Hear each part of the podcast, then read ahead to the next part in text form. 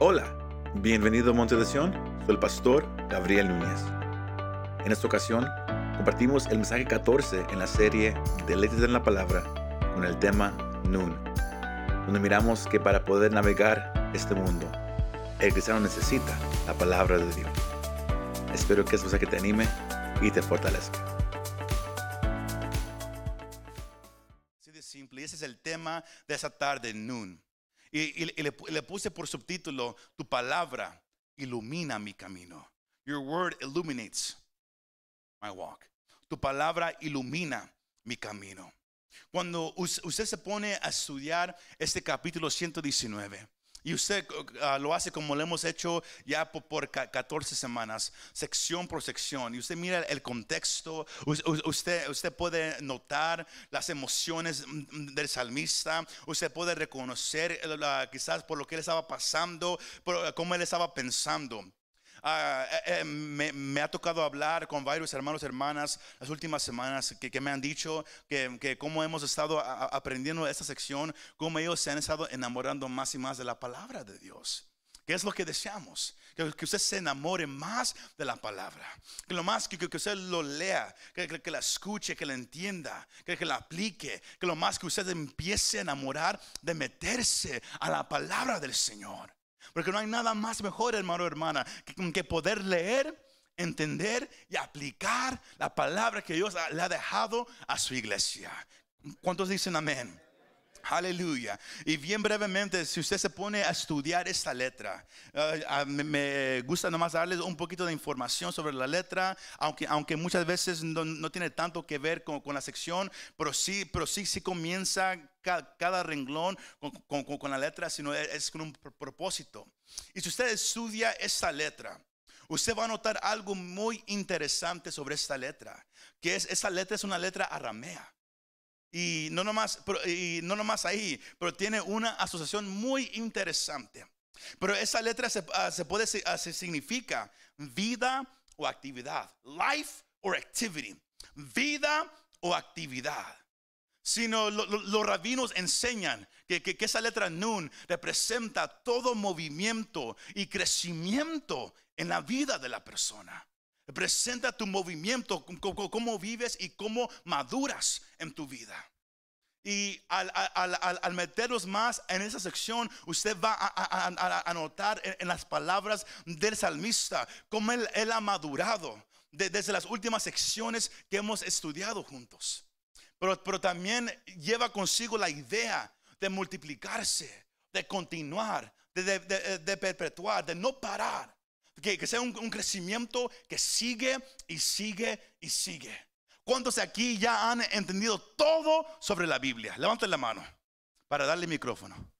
Ok, bueno, nadie todavía. ¿Por qué? Porque es una jornada que va a tomar toda la vida. No importa cuántas veces usted lea un pasaje, aunque sea el mismo, usted aprend- aprenderá algo nuevo cada vez. Ah, Es, muy, muy increíble cómo obra la palabra. ¿Por qué? Porque es una palabra que es viva. Es eficaz. No es una palabra muerta por un hombre. No, es la palabra viva de un Dios viviente, iglesia sino ye- miramos que, que- que- que eso representa un, un crecimiento, un movimiento, actividad en nuestra vida, dejándonos saber, como lo vamos a mirar ahorita, que la vida cristiana no puede ser una vida cristiana donde uno nomás se sienta, tiene que haber movimiento, tiene que haber crecimiento, tiene que haber actividad en tu relación con Dios. Tiene que haber actividad, iglesia. Ahora, como dije, esa palabra no, no nomás significa eso, pero también esa palabra se asocia con la imagen de un pez nadando en el agua. It is associated with, the image of a fish swimming in the water. Un pez nadando en, el agua. Sino, los rabinos enseñan que esa palabra representa todo movimiento y crecimiento en la vida, igual como un pez que se lanza al agua. Igual como, como un pez necesita el agua para vivir, para moverse, para, para, para- hacer sus movimientos. El cristiano necesita la palabra de Dios en su vida para poder crecer, para poder moverse. Necesita la palabra de Dios. Y eso, eso es tan impactante que la iglesia primitiva, si, usted mira esta imagen aquí en la pantalla presente, aún también allá en casa, lo puede mirar en su, en su pantalla. Eh, usted, usted- la, la mayoría aquí ya ha mirado esta imagen, sea en un carro o en una Biblia de un pez. Y, y- pero esa es, la, esa es la imagen que, es, que se asocia con la palabra nun, porque significa vida. Y la iglesia primitiva adoptó este símbolo como un símbolo se- secreto pa- pa- para indicar a los seguidores de Jesús. Es por eso que, que- usted mira e- ese símbolo, que, es un símbolo que representa al- cristiano, porque representa la vida la vida que, tenemos en Cristo Jesús. Y cuando la iglesia primitiva fue amenazada por Roma en, en- en el primer siglo, iglesia, ellos usaron este pez para marcar los lugares de reunión y distinguir entre amigos y enemigos. Sino donde había, si, si usted era cristiano en el primer siglo, en the first century, y, y usted se quería juntar con los demás hermanos, usted buscaba una casa que tenía ese símbolo. Usted sabía, ese es, ese es un lugar cristiano. Y- y- y- y como había, había tanta persecución en, en los primeros siglos, no se sabía en quién puedo yo confiar. Sino ellos tomaban la imagen de, ese pescado y, ellos, eh, eh, ellos una persona formaba en el suelo la parte de arriba del pescado. Y, y- y- si la otra persona terminaba el dibujo, los dos sabían, ah, los dos, los dos somos seguidores de Cristo. Así ellos se- se reconocían como seguidores de Cristo. Y si alguien lo miraba y, y- eso, ¿y eso qué es? Uno sabía, ok, ese, no es el Señor, con ese mejor ni digo nada. Pero, pero alguien que terminaba el dibujo, se, sabía que era un seguidor de Cristo. Sino, sino, sino la, iglesia primitiva entendía la, la importancia de ese símbolo, significaba la vida que uno tiene en Cristo Jesús. El, el escritor de ese salmo, él ha llegado ahorita a un punto en, en esa sección que es algo que usted y yo podemos aprender en, en- esta tarde. Que como dije, igual como, como un pescado necesita el agua, no nomás para sobrevivir, pero también pa- para, pa- pa- pa- pa- pa- para seguir su, su, su paterno instinto, pa- para, para, para, para continuar sus actividades. Usted y yo necesitamos la palabra de Dios para poder crecer, para poder tener vida en nosotros. Porque la palabra de Dios está viva, iglesia. Y por eso el salmista comienza con el versículo 105, bien conocido por la mayoría de los cristianos, que dice, ¿qué iglesia? Lámpara es a mis pies tu palabra y luz para mi camino. Lámpara es a mis pies tu palabra y luz a mi camino. Aquí el salmista, él está dejando saber algo, algo muy interesante. La manera que, que él comienza esa sección y la manera que él cierra esa sección deja saber la madurez de donde él ha llegado en su caminar con el Señor. Que él ha entendido que este mundo es un mundo oscuro. Este mundo es, es- es- es- un mundo que es espiritualmente oscuro, que, que- que si alguien no tiene un indicador hacia dónde va, si no hay una ayuda que me deje saber cuál camino tengo que caminar, me voy a perder, voy a andar vagando sin saber a, a dónde voy.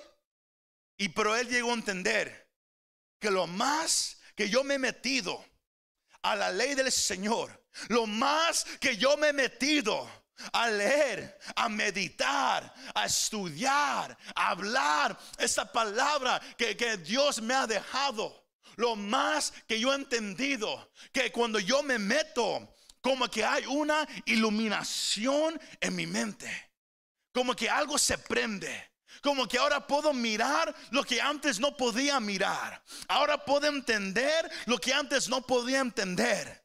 Y él refiere la palabra de Dios como una luz. No una luz que brilla, los- que, que- que- que- se apunta a la oscuridad. No, él se refiere que, la, que la palabra de Dios es un libro lleno de luz. Y cuando uno lo abre, res- resplandece. Hay algo brillante. Porque la palabra iluminación significa hacer visible. To make visible. O brillante. ¿Cómo? Brillando luz sobre él. Cuando algo es iluminado, como aquí en este lugar, tenemos luces prendidas que, que- se prende y- y lo que sale hace visible lo que está aquí. Si, si, si usted y yo apagáramos to- todas las luces ahorita, aunque todo aquí está, cuando, cuando todo está oscuro, usted no lo puede ver. Aunque, aunque todo aquí estará, usted no lo puede mirar. Pero cuando la luz se prende, ese brillo hace resaltar lo que está aquí. Y es lo que la palabra hace para el cristiano. Estamos en un mundo oscuro. Hay tantos peligros.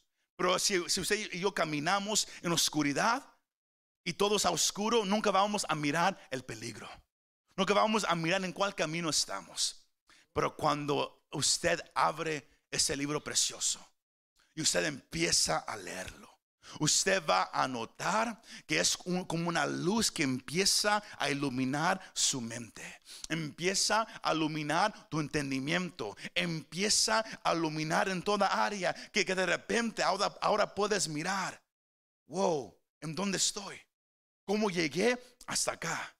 Porque si yo, si yo le preguntara a varios de ustedes cómo era su vida antes de Cristo, la mayoría quizás usaría palabras como estaba perdido, estaba vagando, yo no sabía quién era, no sabía para dónde iba. Pero cuando encontré a Cristo, de repente supe hacia dónde voy. Como que alguien me abrió los ojos, como que alguien me- como que em- empecé a entender lo, lo- lo que, lo, que, que, lo que nunca antes había entendido. Porque así es la palabra de Dios, iglesia. Es una lámpara a tus pies, como esa imagen que tiene ahí en la pantalla. La palabra de Dios es una lámpara que te ayuda a mirar que está enfrente de ti. Si la apagas no puedes mirar. Todo está oscuro. Pero cuando la prendes, de repente ilumina. Y por donde quiera que, que la voltees, esa luz va a iluminar todo lo que está a tu alrededor. Eso es lo- a, lo que se refiere cuando es lámpara, es a mis pies. Es como una lámpara para mis pies y una luz para mi camino. Ah, si, usted ha ido a caminar las tardes cuando ya está oscureciendo ah, ah, y, ya, ya se prenden las, la- las- luces en, en las calles o en los caminos, usted va, usted va a notar que cuando todo está oscuro y hay luces o lámparas en un camino o en una carretera y usted va manejando o caminando, usted mira cómo se puede notar la, la la distinción de esa carretera. ¿Por qué? Porque hay lámparas en, los dos lados. Y usted puede saber, oh, por aquí voy. ¿Cuántos de ustedes les ha, les ha tocado estar aquí en, en- en- esta área cuando, cuando se ha ido la luz en, las calles? Uno no sabe por dónde va. Es, es- un sentimiento un poco raro, ¿verdad que sí? Cuando la luz se va en todo un, un- vecindario y también en la calle. Porque a veces ha, pasado. Y está todo completamente oscuro y, y ni, ni en el camino uno sabe para dónde va. Pero a- así, así es de importante que haya lámparas en el camino, porque distinguen la carretera, distinguen el camino. Si una palabra de Dios para la persona es una lámpara que te ayuda a mirar, pero también es luz para mi camino, que me deja saber cuál camino, en cuál camino tengo yo que andar. ¿Hay un camino oscuro o hay un camino marcado por luz? Y el salmista ha llegado a entender que sabes qué? Lámpara es a mis pies tu palabra y lumbrera para, para, mí, para mi camino. Yo no sé si, si, la palabra es para usted una lámpara o si, es- para, usted una luz para su camino. Pero ah, en mi edad yo, yo he aprendido con todo lo que, lo que me ha tocado vivir y experimentar que, que, que, que sin ese libro yo, yo no puedo seguir. Yo no puedo continuar.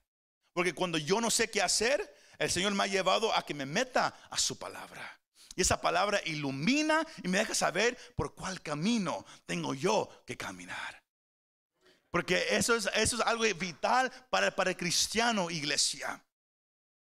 Los, los- judíos eh, se- se acostumbran desde una edad temprana a entregarse, a memorizar y estudiar la, ley de Dios. A memorizar y estudiar la, ley de Dios de, un- de- una cierta manera, como si ellos no pudieran vivir sin ella. No es como hoy en día, hermanos, ¿cuántos se han memorizado un versículo de la Biblia esa semana? Ah, ahí voy, I'm trying. Estoy, intentando. Estoy intentando hacerlo. ¿Cuál te sabes? No sé, no sé en dónde está, pero dice Jesús lloró. Ellos, ellos se acostumbran a estudiar y a memorizar como si, como si su vida dependiera de ello. Como, sin, como si que ellos, si ellos no lo tienen memorizado, como que se van a morir. Es la actitud que ellos tienen. Y es algo que quizás el cristiano hoy en día, especialmente el que vive en los Estados Unidos, puede tomar como, un ejemplo para poder empezar a practicar. Porque ah, a mí me ha tocado a- hablar con, algunos hermanos y hermanas de, de- otros países, donde ellos dejan saber que, oh, ah, pastor, allá, allá en en este país, oh, allá es muy diferente que aquí. Allá uno tiene que depender mucho del Señor. Tiene, tiene que meterse a la palabra porque es difícil. Aquí como que no, aquí es muy diferente. A- a- Aquí tenemos todo casi muy fácil. Y, es- y- y lo mismo lo, lo hemos aplicado a la vida cristiana. Llegamos a veces sin Biblia, llegamos a veces sin interés de aprender, nomás llegamos por- porque, porque no- ah, es, es- es- día de reunirnos o quizás no había algo más que hacer o, o- o de repente tuvimos tiempo, llegamos, escuchamos ah, y nos salimos, pero sin, sin ningún deseo de, de- de aprender o memorizar lo que se acaba de enseñar. Y luego nos preguntamos por qué el cristianismo en Estados Unidos está muy bajo comparado a, los demás países, aunque los Estados Unidos manda los, más manda más misioneros a todos los países que cualquier otro país en el mundo. La, la pregunta es cuál clase de misioneros estamos mandando, poderosos o gente tibia. Gente que va a llevar a, la gente allá afuera a conocer el fervor y el amor de Dios. O, que ellos van a llegar a pagarlos nomás. La manera que usted mira la palabra determina muchas cosas, iglesia. Es por eso que el salmista dice, lámpara es a mis pies tu palabra y luz para mi camino. La, la- la- la- la- la- la palabra palabra significa algo dicho. Sino no es letras, es algo que fue hablado. Sino el salmista dice, lo que tú has dicho es luz para mi camino. Lo que tú has hablado es una lámpara que ilumina mi camino. ¿Por qué? Porque ese libro es- está escrito por el hombre, pero, pero escribió solamente lo que Dios habló. Por eso es, es que decimos como cristianos que esta palabra está viva. Porque son palabras habladas de un Dios vivo, iglesia. Y cuando usted lo mira de esa manera, espero que todo empiece a cambiar. Que, eso no es un libro religioso, que no es un libro ah, de, de estudio solamente. No, es, son palabras vivas de un Dios vivo. Palabras que todavía están en efecto. Y él dijo, lámpara es a mis pies tu palabra y luz para mi camino. El versículo 106 me deja saber, he jurado y lo confirmaré, que guardaré tus justas ordenanzas. Uno nomás se puede imaginar lo, lo que él estaba pensando al él, al, al él decir esas palabras. Porque, porque si, si usted se mete a estudiar la, la- la- la- la historia de la iglesia cristiana, usted va a notar que, la, que- la iglesia primitiva, ellos, ellos- nomás tenían un, un- cierto... ah, ah, ah, ah, tenían un, cierto ah, ah, por- porcentaje desde la palabra de Dios. Porque todavía, to- todavía se estaba escribiendo en ese tiempo. Pablo todavía estaba viajando, todavía estaba sucediendo. Pero cuando murieron los apóstoles, cua- cuando entramos al, al- al- al- segundo siglo y al tercero y todo lo que sigue. De, de- de- de- repente ahora estaba la palabra pa- para todos, pero no todos podían leer, no todos po- podían obtener la, la palabra de, Dios a sus manos, sino, sino la mayoría se iba nomás por lo que escuchaba. Y por eso había tanta hambre para escuchar a predicadores que viajaban de ciudad a ciudad compartiendo el evangelio, porque la gente no tenía la Biblia en sus manos, la gente no la podía leer por sí misma, porque muchos no, no, no podían ir a estudiar a la escuela, muchos no podían leer, pero todos podían escuchar. Y eh, había un hambre por escuchar. Pero a la misma vez ta- también se, levantó gente que, tomaba la palabra de Dios y la empezaba a torcer. Pero de repente, en las edades medias, the Middle Ages, se empezaron a levantar hombres valientes, aún hasta mujeres, que, empezaron a traducir la Biblia del lenguaje original al lenguaje de la gente y hombres que reconocían, la gente común tiene que tener la palabra en su mano. La tiene que leer por sí mismo.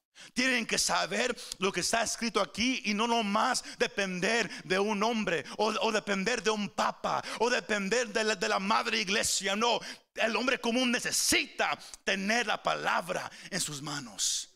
¿Por qué? Porque es una lámpara, es una luz que, que- va a ayudar a la gente a distinguir lo que es correcto y lo que es falso, lo que viene de Dios y lo que viene del hombre. ¿Y sabe qué? Hombres dieron su vida por traducir la palabra, para que la gente común pudiera tener la palabra en sus manos. Hombres como William Tyndale y, hay más que, que- dieron su vida, que, que- fueron mártires. ¿Por qué? Por traducir la palabra de Dios al lenguaje de la gente, para que ellos pudieran tener la palabra en sus manos. Y, y cuando la gente empezó a tener la Biblia en sus manos y, hombres empezaron a leerlo, mujeres que eran amas de casa empezaron a leer la Biblia en sus hogares, padres empezaron a leer la Biblia a sus hijos, todos entendieron una cosa, que todos podían entender la palabra de un Dios vivo, que no era solamente para algunos, era para todos. Y es lo que usted tiene que saber, que todos, usted puede entender la palabra de Dios. Aunque nomás fuiste al tercer grado, aunque no sabes escribir muy bien, aunque quizás no sabes leer tanto, pero tú también puedes entender la palabra de Dios por ti mismo. Así es de fácil la palabra de Dios. El hombre lo hace complicado. El salmista dijo, he entendido que, que tu palabra es una luz. Cuando la leo es como si todo se me abre. Yo, no, yo nunca había sentido esto y por eso yo juro y lo confirmaré que guardaré tus justas ordenanzas. Aquí miramos la pasión de este hombre que les ha dispuesto de lo que él ha entendido a obedecerlo. El Señor, él, habló de eso en Jeremías 31, 33 al 34. La palabra dice, porque este es el pacto que haré con la casa de Israel. Después de aquellos días, declara el Señor, pondré mi ley dentro de ellos y sobre sus corazones lo escribiré. Entonces yo seré su Dios y ellos serán mi pueblo. No tendrán que enseñar más cada uno a su prójimo y cada cual a su hermano diciéndole, conoce al Señor, porque todos me conocerán. Desde el más pequeño de ellos hasta el más grande, declara el Señor, pues perdonaré su maldad y no recordaré más su pecado. En, en- en esta profecía el Señor deja saber que, que, que vendría un tiempo donde toda persona podría leer por sí mismo la palabra de Dios. Y, y cada quien lo, lo iba a poder entender. ¿Por qué? Porque el Señor es el que trae el entendimiento. Ah, Primera de Juan 2:27. En cuanto a ustedes, la unción que recibieron de Él permanece en ustedes y no tienen necesidad de que nadie les enseñe. Pero así como su unción les, enseña acerca de todas las cosas y es verdadera y no mentira, así como les he enseñado, ustedes permanecen en Él. El, apóstol Juan hablando que, que- que- no tienes que vivir esperando a que alguien venga a enseñarte la palabra. Eh, Tú tienes ahora Espíritu Santo, el que te va a guiar en toda verdad, el que te va a ayudar cuando tú abres el libro. Señor, ayúdame a entender tu palabra. Si tú nomás puedes sinceramente decir esas palabras al Señor antes de meterte a su palabra, el Señor trae iluminación. Es como si una luz se prende y de repente puedes entender lo que siempre ha estado ahí. La palabra de Dios es para todos, para usted. Tú lo puedes entender. No te compares a nadie más. No digas, pero es que yo no lo puedo hacer como esa persona aquí. No importa. Aquí es que entiendas. Porque solamente puedes practicar lo que entiendes. Si no entiendes algo, no lo puedes poner en práctica. Pero lo que sí entiendes, lo puedes practicar. Y el Señor es el que trae la iluminación.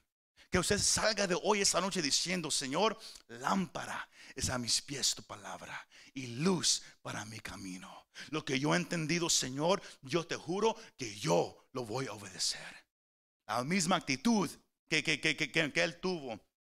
¿Y cuál era esa actitud? Él tenía dedicación. Dedication. Yo me imagino que la mayoría aquí ya sabe lo que es tener dedicación, ¿verdad que sí? A algo. Pero si alguien no sabe, es una devoción a una causa, idea o propósito. Have devotion. Tener una devoción por una causa, por, por- por una idea o por algo. Eso estar dedicado. El que quiere ser un, un atleta que, que, que se dedica a entrenar. Y es lo único, que, lo único que está en su mente. Tengo que ir a correr. Tengo que ir a practicar con el balón. ¿Por qué? Porque él quiere ser el mejor. Él tiene dedicación. Él tiene una devoción a esa causa. Me puse a, buscar más información sobre lo que es, sobre qué, tiene la gente, cuáles son las características que tiene la gente que está dedicada. Y, y un- un- una buena mayoría di- di- dijeron que la gente dedicada, casi todos tienen estas cara- características. Son apasionados, cumplen sus promesas, no ponen excusa, no se esconden de la responsabilidad, reconocen sus errores, son pacientes y toman acción.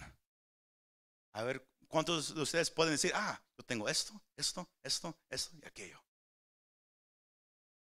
Pero la gente dedicada tiene eso. Si, lo ponemos hacia, el cristiano, hacia la palabra. Si decimos tenemos que estar dedicados a la palabra de Dios, tenemos que estar apasionados. Tenemos que cumplir las promesas. Si, si dices, hoy la voy a leer, hoy la voy a leer. Aunque esté cansado, aunque llegué de trabajar a las 11 de la noche y ya no quiero hacer nada. Si yo, si yo le dije, Señor, hoy voy- yo quiero leer tu palabra todos los días, lo voy a hacer. No voy a decir, ah, mañana. Mañana leo dos, dos capítulos, Señor. I'll give you double tomorrow. Te doy doble mañana. No, es cumplir la promesa. Lo, que tú has, dicho es no poner excusa. Es no esconderte de la responsabilidad. Es reconocer si dices, hoy, hoy no leí. Reconocer, ¿sabes qué? Hoy fallé. Reconocer tus errores. Ser paciente, que, que todo toma tiempo, pero es tomar acción. Él, es, él- este hombre tenía todo eso. Porque a todos nosotros nos gusta, hermano, lo que la Biblia nos dice acerca de, la vida que tenemos en Cristo, ¿verdad que sí? Somos perdonados, somos redimidos, tenemos vida eterna. Cuando moramos, estaremos en el cielo, ¿verdad que sí? A todos nos gusta los beneficios de- de la nueva vida, pero nos olvidamos que Dios requiere de nosotros obediencia completa a su palabra. ¿Se me va siguiendo? Todos nos gusta todo lo bueno, pero nos olvidamos que Dios requiere de nosotros obediencia. Y eso requiere dedicación.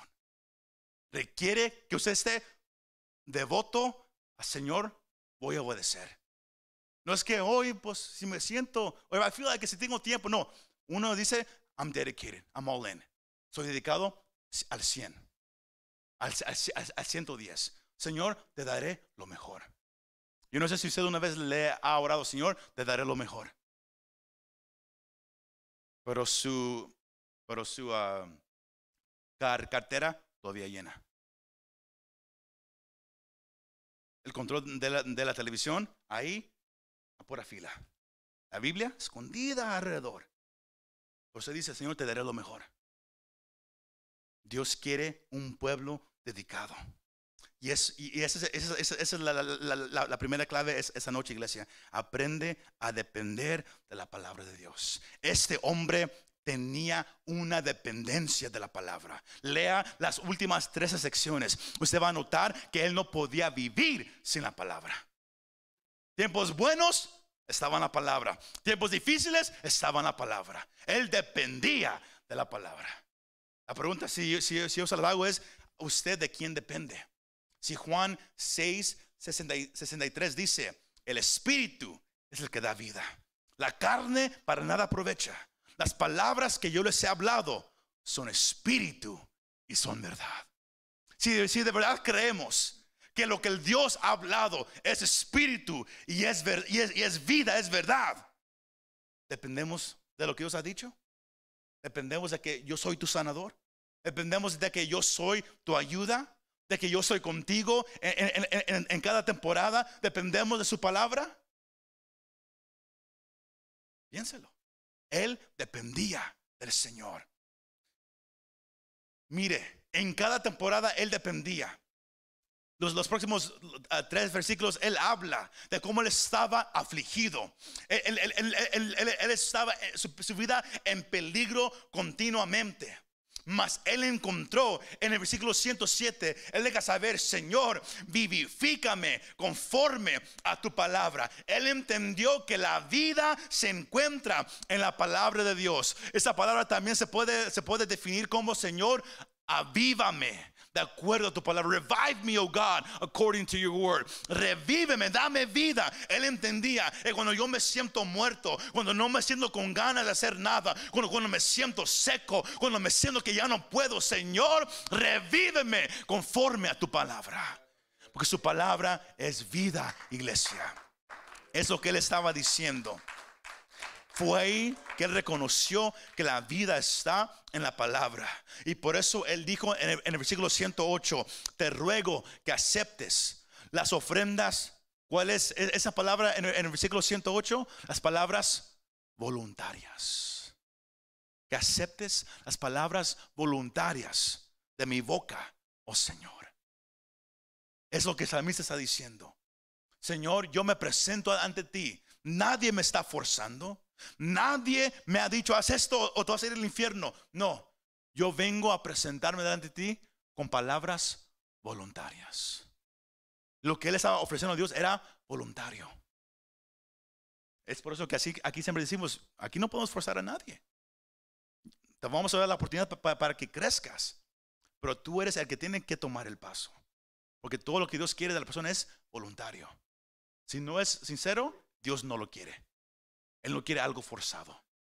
Él quiere algo sincero, voluntario. El salmista dice, Dios te ofrezco, Señor, las palabras de mi boca que son voluntarias.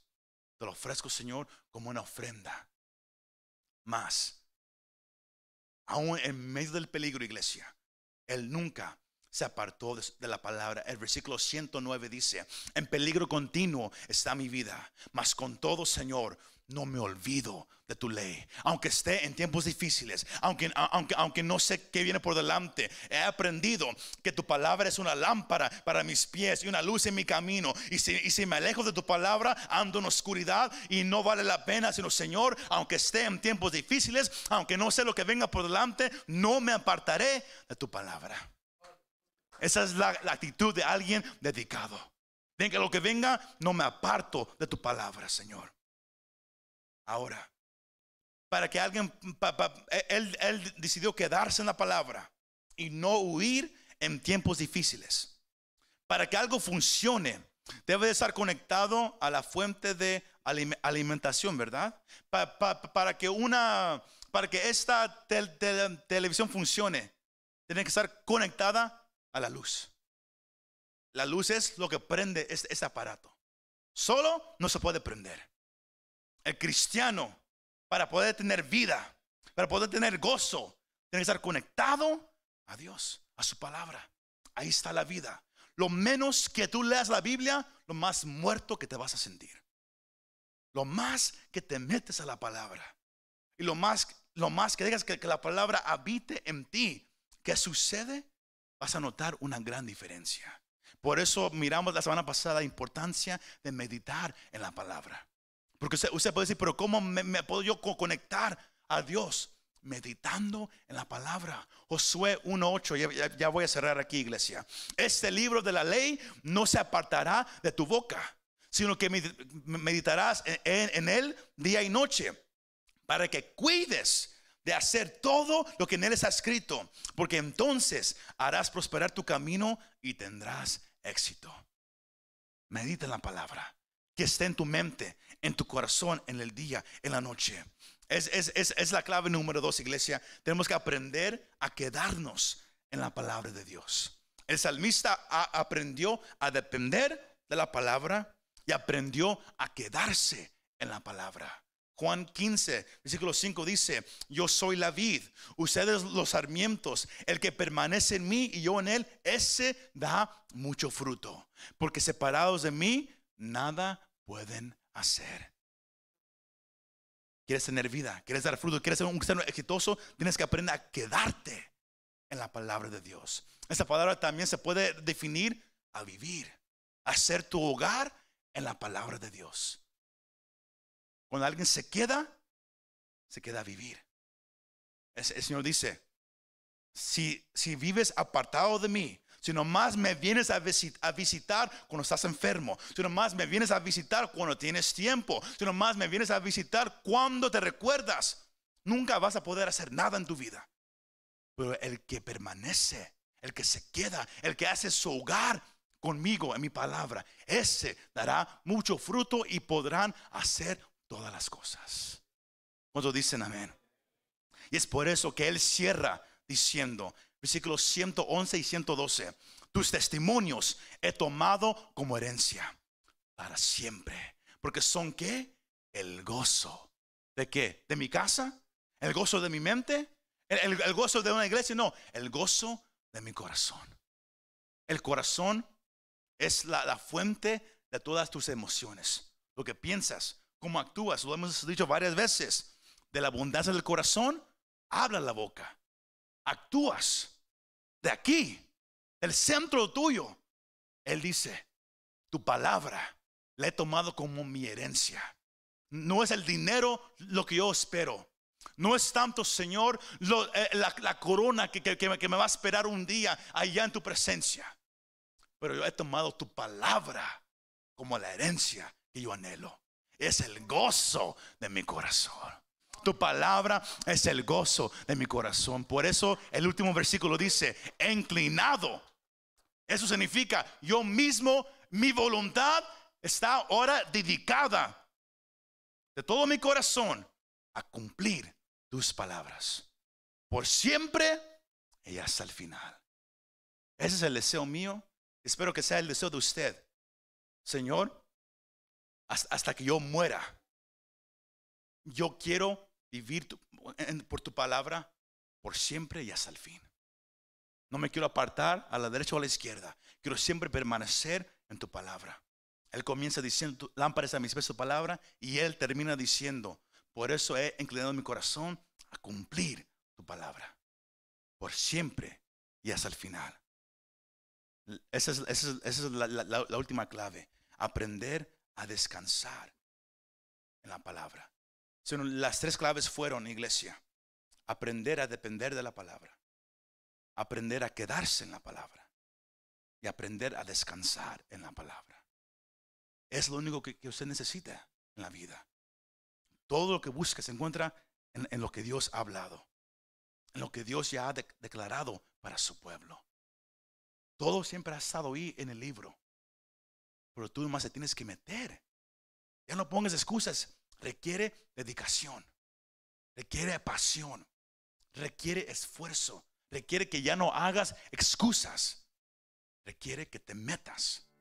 Y luego tú también vas a, eh, a poder empezar a dar fruto en tu vida. Porque todo está en la palabra del Señor. Muchas gracias por escuchar este mensaje. Si te gustó este mensaje, compártelo con tus amigos y familiares. Para saber más de nuestro ministerio, visítanos montedesion.com o también puedes bajar nuestra app para el teléfono. Que Dios te bendiga y nos vemos la próxima vez.